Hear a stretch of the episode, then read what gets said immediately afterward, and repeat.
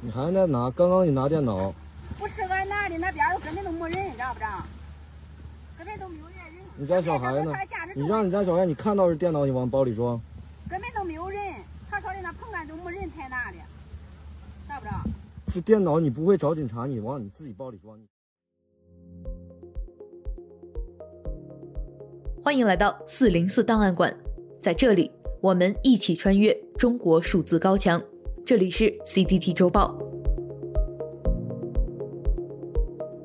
十月一日至七日，这一周始于两千年的中国摇滚盛宴迷笛音乐节首次进入中原地区，于十一黄金周期间，在河南南阳举办了四天三夜的中原迷笛音乐节。活动总共邀请了八十多支国内外乐队及音乐人到场，吸引了超过十五万人到访南阳。然而，就在音乐节结束之际，现场及露营区却发生了集体盗窃案，乐迷们的手环、手机、电脑、帐篷，甚至内裤等财物均有丢失。从网传的大量照片及视频来看，现场的盗窃行为十分猖獗，甚至称得上是公开洗劫。有当地村民面对镜头坦然表示，是没有人才拿的，还有村民竟驾驶三轮车甚至汽车前来搬走营地内的物品。各种夸张的盗窃画面，让南阳政府本想打造的美好城市形象反受重创。话题“迷笛偷东西”登上微博热搜，让一场音乐节变成了音乐节，从节日变成了劫难。的确，如官方称。南阳当地政府为了将迷笛音乐节引入这座三线城市，付出了巨大努力。比如，南阳早在今年四月就派出了考察组赶赴山东淄博，学习淄博烧烤出圈经验。整个活动期间，南阳发动当地市民，组织了数万名志愿者进行服务。南阳市委书记与市长专程到火车站迎接抵达的乐迷。当地还默许了迷笛音乐节期间乐迷自带旗帜、玩人浪等等。总之，河南南阳为办好这次活动，可谓倾尽全力。这次音乐节也承载着南阳打响城市品牌、做强文旅产业的期待。但最终，官方在城市营销层面的努力，还是彻底败给了自己糟糕的基层治理。在南阳迷笛音乐节盗窃事件引发舆情后，当地警方专门成立了指挥部，迅速抓获多名盗窃者。据官方统计，截至十月五日，已追回身份证七十九张、电脑三台、手机十七部。但这样的亡羊补牢之举，对修复事件的负面影响作用相当有限。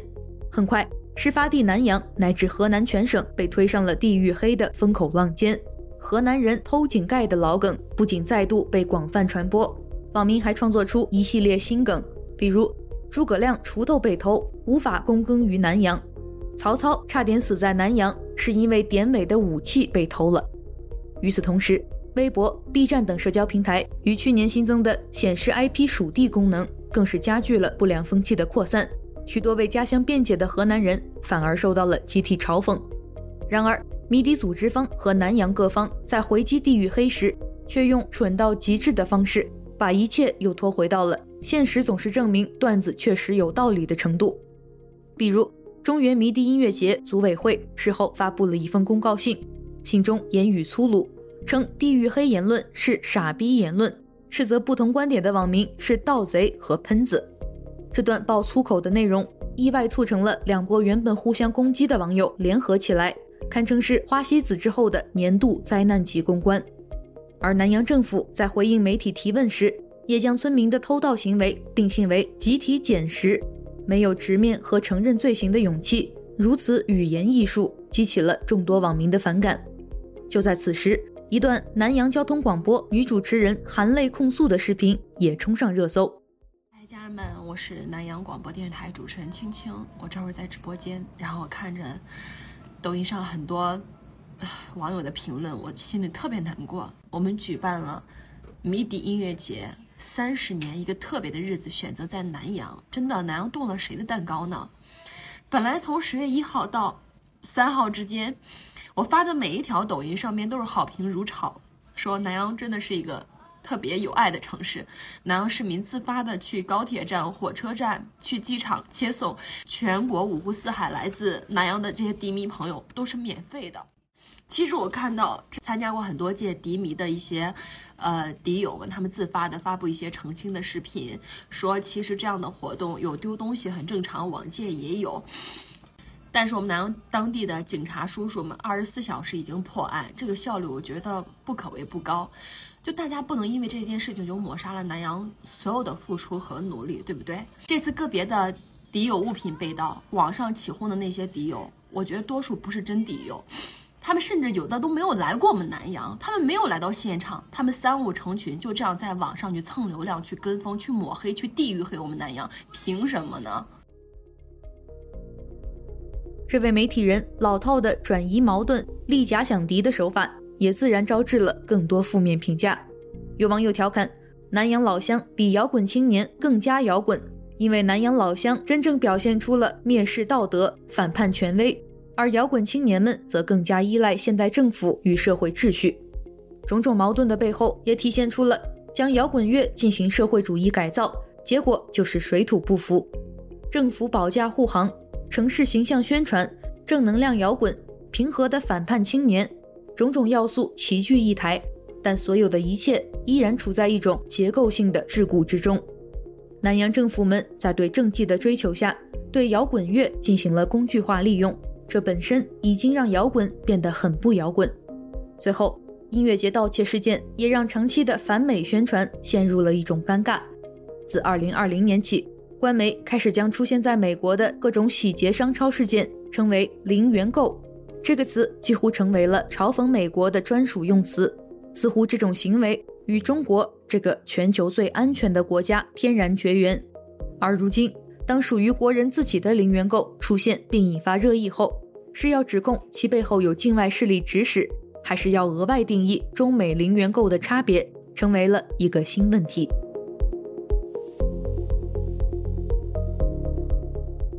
一周见读。尽管中国的言论审查和舆论操控日趋严峻，国家对公民的监控也无处不在，但我们依然可以看到那些不服从的个体顶着被删号、被约谈，甚至被监禁的风险。对不公义勇敢发出自己的声音。中国数字时代在每日一语栏目中以字卡的形式记录下了这些声音，同时我们在网语馆、公民馆中对这些不服从的声音进行存档。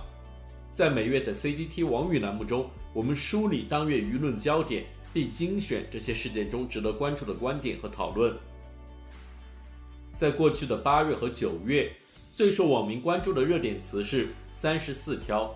而网民们关注的焦点事件分别是恒大危机、李佳琦翻车以及日本排放福岛核废水。请见二零二三年八月、九月的 CDT 网语，第三十四条：恒大危机、李佳琦翻车、福岛核废水。CDT 报告会本周推荐媒体 China Books Review，这是一份在线出版物。将提供与中国图书相关的信息、见解和智慧的评论。该书评网站由中国连线和亚洲协会美中关系研究中心共同发起。该网站将免费提供由知名作家撰写的书评、作者访谈、编辑节选以及更多类似纽约书评的一般性文章，并且将重点关注有关中国和来自中国的书籍，以及更为广阔的汉语世界。本期报告会，我们关注一。外交事务上关于中国经济停滞的争论。二、自由之家，中国网络自由度连续九年全球垫底。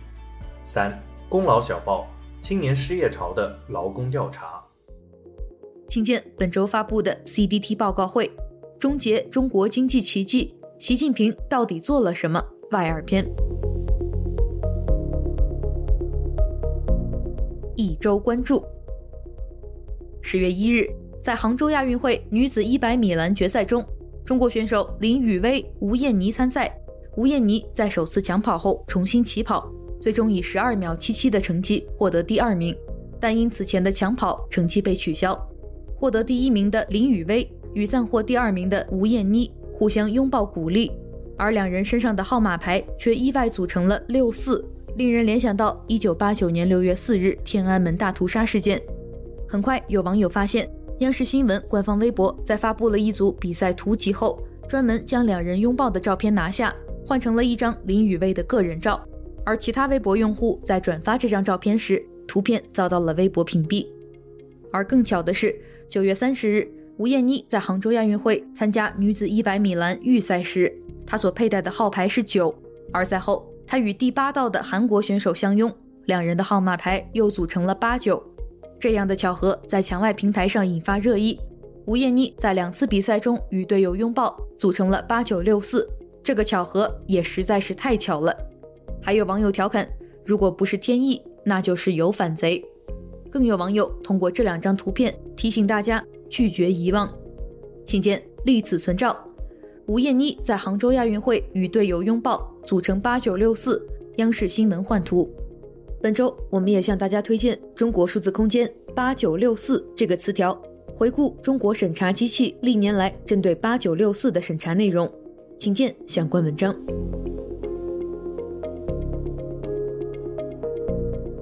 十月三日，微信公众号 OSC 开源社区发现，苹果官网近日更新了 App 信息中的在中国大陆的供应情况，要求应用程序有备案号才能在中国大陆的应用商店中上架。这意味着大部分国外应用将无法通过苹果的应用商店在中国区提供下载。苹果公司更新后的要求显示，引号，中国工业和信息化部及中国工信部要求。应用程序必须具备有效的互联网信息服务提供者备案号及 ICP 备案号。此外，游戏应用必须取得网络游戏出版物号；图书和报刊杂志应用必须持有中国国家新闻出版署颁发的网络出版服务许可证；包含宗教内容的应用必须持有中国国家宗教事务局颁发的互联网宗教信息服务许可证；新闻应用。必须持有中国国家互联网信息办公室及中国网信办颁发的互联网新闻信息服务许可证。请见文章：苹果中国应用商店将不允许未备案应用上架。更多关于苹果公司历年来配合中国政府进行网络审查的具体案例，请见中国数字空间本周推荐词条：苹果公司。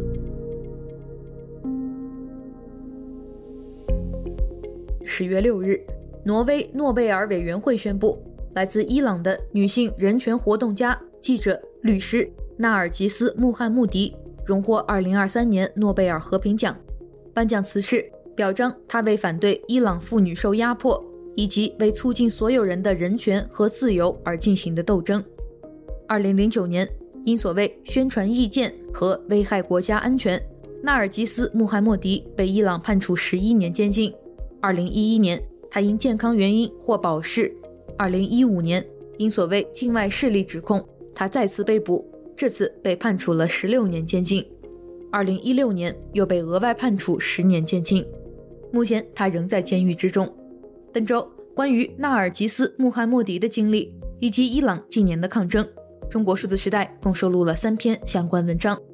请见来自季华香的彩虹的文章《勇敢的她获诺贝尔和平奖》。来自结绳志的文章，阅读诺贝尔和平奖，女人、生命、自由，以及来自国际英语角的文章，伊朗的民众抗议和劳工运动，一个诺奖以外的草根视角。一周惊奇。十月五日，香港影星周润发在韩国釜山电影节的记者会上表示，一九九七年香港回归后，很多事发生了改变。香港电影人面临着很多限制，处境艰难，并提到韩国电影最大的竞争力在于其创作自由。We have a lot of restriction now. It's very difficult for the filmmakers, but honestly, we will try our best to do our Hong Kong spirits movie. This is our goal.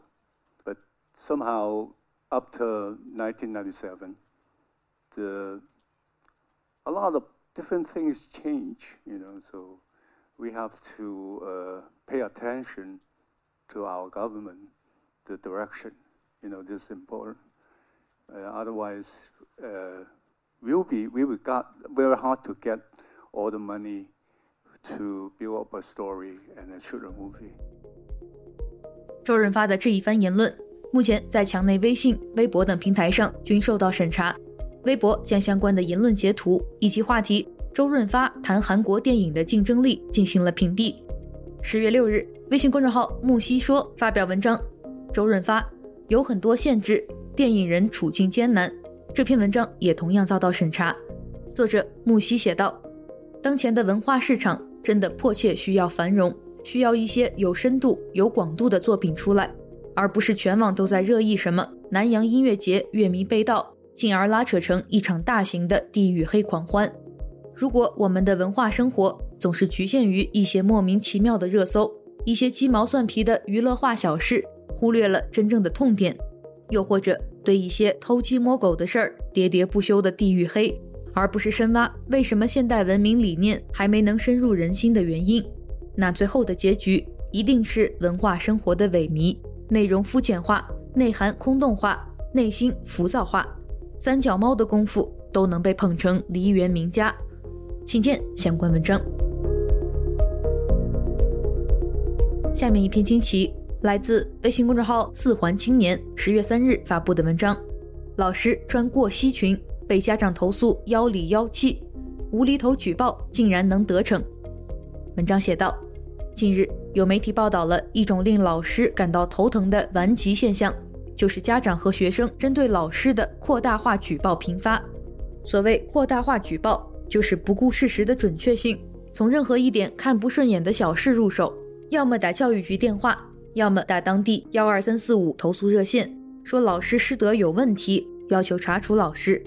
一位女老师光是一学期就被举报了十多次，举报理由之奇葩，超乎人的想象。穿了一条过膝的裙子，被学生妈妈投诉。引号。穿的妖里妖气，不像正经人；开一辆好一点的车，被家长投诉太招摇，只能改骑电动车。最离谱的，点个外卖也被家长举报，理由是教坏孩子。此外，作业布置的太少，微信晚回复家长，把孩子座位安排在教室后面等，都会成为举报的内容。新闻报道提到，诸如此类的举报，从二零二零年以来暴涨。在这种扩大化举报的不良风气下，老师动辄得咎，教学反而成为次要，要时时刻刻提防家长乱告状，要注意自身穿衣形象，还要排解因此产生的抑郁情绪。老师们普遍陷入了自我审查的困境。文章最后评论道：面对这样的扩大化举报，如果老师最后只能选择无声抗议，用不作为来躲避举报的矛头。用躺平作为职业生存谋略，那不只是老师们的悲哀，也是所有人的悲哀。请见相关文章。本周关于文章中提到的扩大化举报现象频发，我们也推荐中国数字空间的相关词条：举报文化与危害国家安全罪。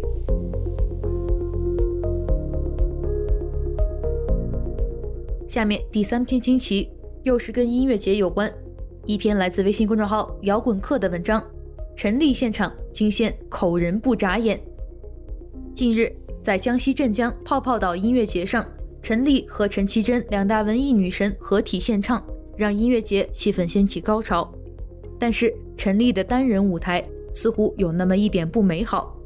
到歌曲《易燃易爆炸》时，大屏幕上的歌词让大家瞬间凝固。原歌词“轻佻又下贱，杀人不眨眼”。被改为了轻佻又下口，口人不眨眼。因为杀、死、贱这些都属于敏感词，所以音乐节图省事，把屏幕的歌词一律改为口。作者评论道：“这段被和谐的歌词，其实听过这首歌的人并没有觉得歌词有什么问题，反而这种此地无银三百两的做法让大家更敏感。面对改歌现场，一方面是觉得好笑。”另一方面，实则挺悲哀。当然，也能理解主办方的求生欲，但是一刀切未免太没脑子了。毕竟，流行音乐不等于严肃文学。畏手畏脚的人生其实挺可悲。二零二三年，张开双臂，拥抱自由吧。请见相关文章。在中国经济放缓之际，似乎有越来越多年轻人把出人头地的希望。寄托在中奖概率高达万亿分之一的彩票上。本周最后一篇惊奇来自楚报集团。出人头地无望，中国年轻人爱上了买彩票。文章写道：中国财政部九月二十六日公布，一月至八月全国累计共销售彩票三千七百五十七点六一亿元人民币，同比增加一千两百七十八点五二亿元，增长百分之五十一点六。其中八月份全国共销售彩票五百二十九点五七亿元，同比增长百分之五十三点六。尽管没有彩民年龄层次的细分统计佐证，但有中国媒体报道，好些彩票店老板说，店里的年轻面孔比以往多了。在微博上，一条彩票中了一点七亿元后该做什么的话题，阅读次数接近四亿次，讨论上万次。根据小红书、抖音、微博等社交平台的帖文，好些年轻网民也都将彩票视为了救命稻草。对于这一点，凤凰网在六月刊出的文章《年轻人为何迷上了彩票》中给出如此见解：无论是农业社会还是工业时代，天道酬勤的工作伦理都被普遍奉为圭臬。那时人们的生活是稳定可预期的，只要投入就有成正比的回报。到了这个充满不确定性的风险社会，就算内卷到卷不动，也未必能实现梦想。那句“选择比努力重要”的流行。并非偶然，不少人察觉光埋头苦干是不行的。简单来说，人们即使努力工作，在今时今日的大环境下，大概率还是无法取得传统意义上的成功。但有了彩票，就至少还有一丝发横财的希望。请见相关文章。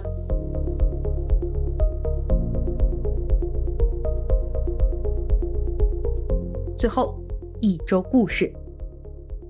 本周的一周故事，我们来关注一篇由媒体南方周末十月四日发布的文章。不是我不够努力，被清退的编外人员如何过难关？采访了三名被医院辞退的编外人员。文章写道：“你已经不是我们医院的人了。”一句话宣告了陈敏十年编外护士生涯的终结。八个月前，陈敏刚迈入三十五岁。成为他所在的湖南某二甲医院辞退的第一批劳务派遣人员。过去的十年，他穿梭在病房和科室间，看上去与其他护士没什么不同，但在看不见的地方，始终有根以编制为名的线。以这根线为界，像陈敏这样以劳务派遣形式在国家机关或事业单位工作，但不在编制内的人，叫做编外人员。常见的编外人员还有政府机关、医院。学校等单位和劳动者签订合同聘用的合同工，近年来不时出现的清退编外人员信息，让这一群体引起关注。二零二三年八月，湖北省利川市机构编制委员会办公室表示，全市已清退不规范的编外聘用人员三百零一人，在湖北监利、湖南临湘、黑龙江哈尔滨等地，公开信息显示，清退编外人员工作也在进行。这股浪潮里。有些编外人员深感受挫，有些借机踏出舒适区，重新寻找一份体面的工作。陈敏为考编付出了十年的时间，从拿到编外工作开始，他的人生就是在工作与备考中度过的。每晚下班，他的日程安排都是回到房间看书备考，没办法响应同事们吃饭打牌的号召，也无法浪费更多时间做饭陪伴家人。在他的感知里。医院员工按用工形式划分为四个等级，最高级别的是编制内的，接下来依次是人事代理、劳务合同、劳务派遣。劳务派遣人员也有五险一金，但工资是最低的。埋在日常工作里的区别，时刻提醒着自己是编外人。三十五周岁以下的考编年龄限制又紧紧压着，更加剧了陈敏对编制的追求。只要他所在的医院出现招聘公告，陈敏都会报名，有好几次他通过了笔试，但面试后又被刷了下来。现在他的时间被分割为四段：早上七点起床备考刷题，上午十点半到晚上七点到餐馆当服务员，之后去烧烤摊洗碗，晚上十二点左右回家，再接着看书到凌晨两点。在社交媒体上，陈敏写下：“引号，我没考过编制，绝对不是我不够努力。”但是我依然相信努力以后会以另一种方式回馈我。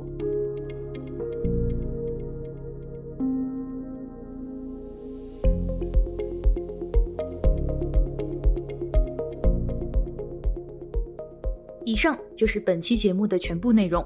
如果大家希望了解本期节目中提到的相关新闻事件和文章欢迎点击本期节目简介中的链接在中国数字时代网站阅读更多内容。中国数字时代 （CDT） 致力于记录和传播中文互联网上被审查的信息，以及人们与审查对抗的努力。欢迎大家通过电报 Telegram 平台向我们投稿，投稿地址请见本期节目的文字简介。阅读更多内容，请访问我们的网站 cdt dot media。